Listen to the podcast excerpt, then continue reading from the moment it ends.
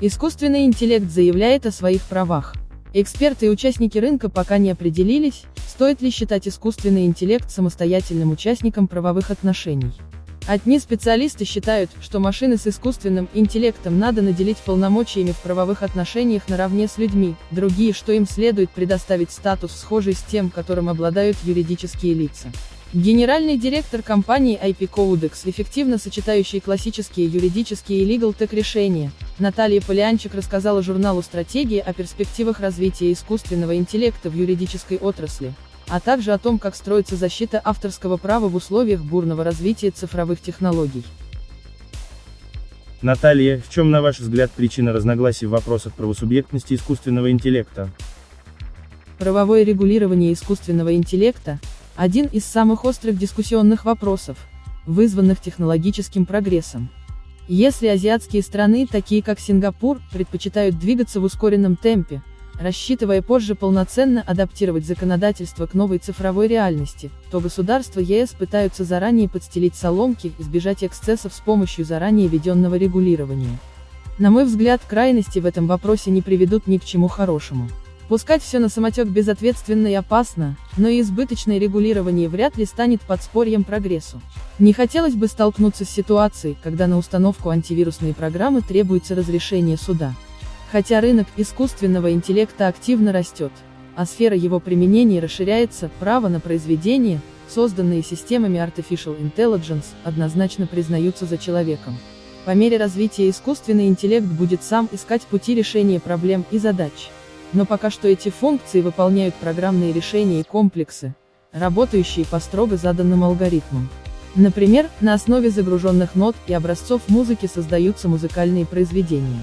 По такому же принципу искусственный интеллект функционирует в судопроизводстве, он пока что не заменил людей полностью, а только помогает анализировать документы, то есть выполняет одну техническую задачу, никак не связанную с правоотношениями.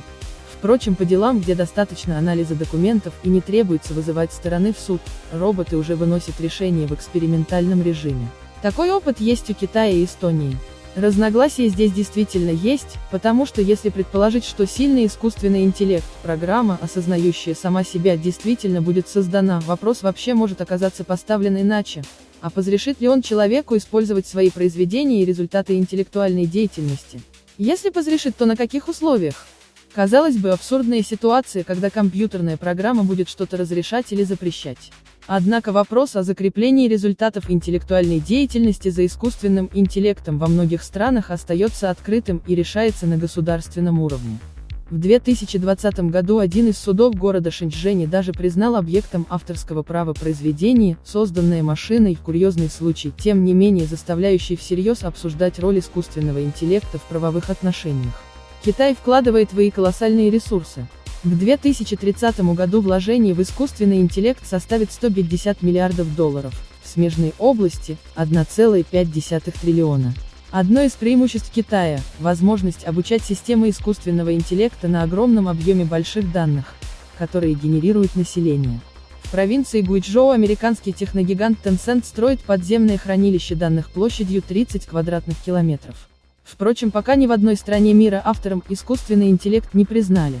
Так или иначе алгоритмы создают люди, данные скармливают программам тоже люди наконец используют решения на базе искусственного интеллекта опять же люди из плоти и крови.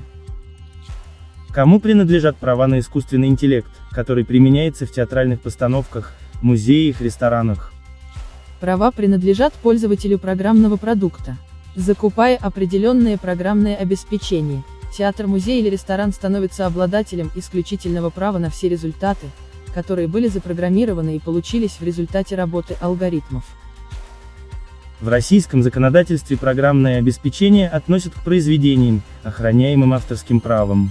Считаете ли вы этот факт ошибкой? Это нисколько не противоречит сути законодательства. Программы для электронно-вычислительных машин и баз данных охраняются точно так же, как права на литературные произведения. В то же время у нас в законе есть определение мультимедийных продуктов, которым относят не только программы для ЭВМ, но и совокупности результатов интеллектуальной деятельности, произведений изобразительного искусства, музыкальных композиций и других объектов, взаимодействующих с пользователями. На мой взгляд, к такого рода продуктам можно отнести искусственный интеллект. Это вполне уместно, так как мультимедийный продукт по своей сути – сложный объект, включающий множество различных результатов интеллектуальной деятельности. Сегодня подобные объекты создаются как в художественной, так и в технической сфере. Нужно ли специальное законодательство об искусственном интеллекте или его можно регулировать в рамках существующих норм? Разработка нового законодательства всегда влечет за собой период неопределенности.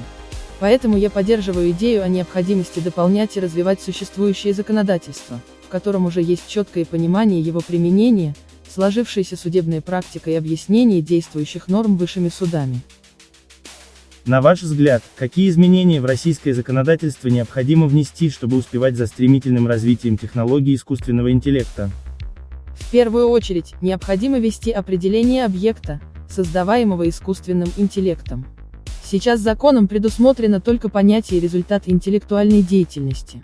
Создателем такого результата является человек, обладающий интеллектом и способный к творческому труду. А скажем картины, музыку, тексты, которые создает искусственный интеллект, нельзя отнести к результатам интеллектуальной деятельности.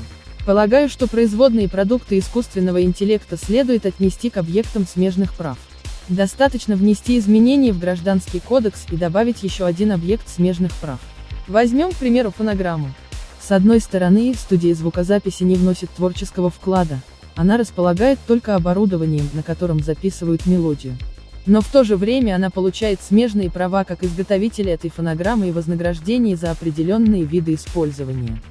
В аналогии владелец программного продукта искусственного интеллекта может получить смежные права на все производные программы.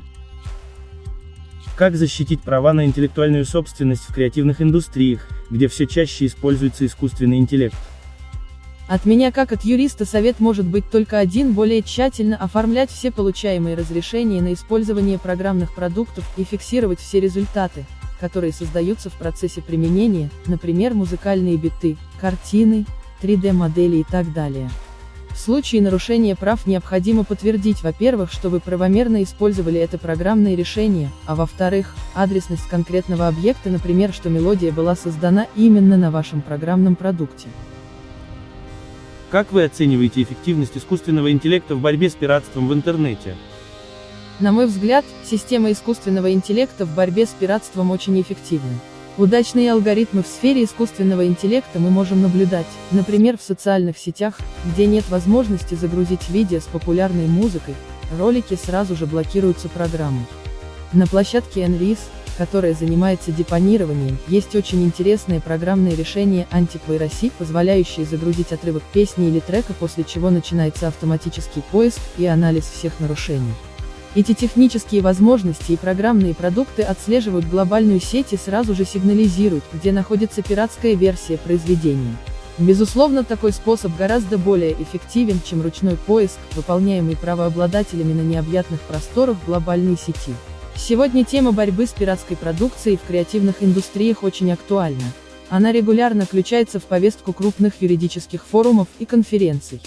На днях на площадке международного форума IP Quorum 2021 Tech for Content профессиональное сообщество юристов обсудило эффективные инструменты защиты контента, цифровые сервисы и платформы для фиксации авторства, а также развитие судебной практики в авторском праве в эпоху глобальной цифровизации. Ознакомиться со всеми новостями за прошедшую неделю вы можете на нашем сайте strategyjournal.ru.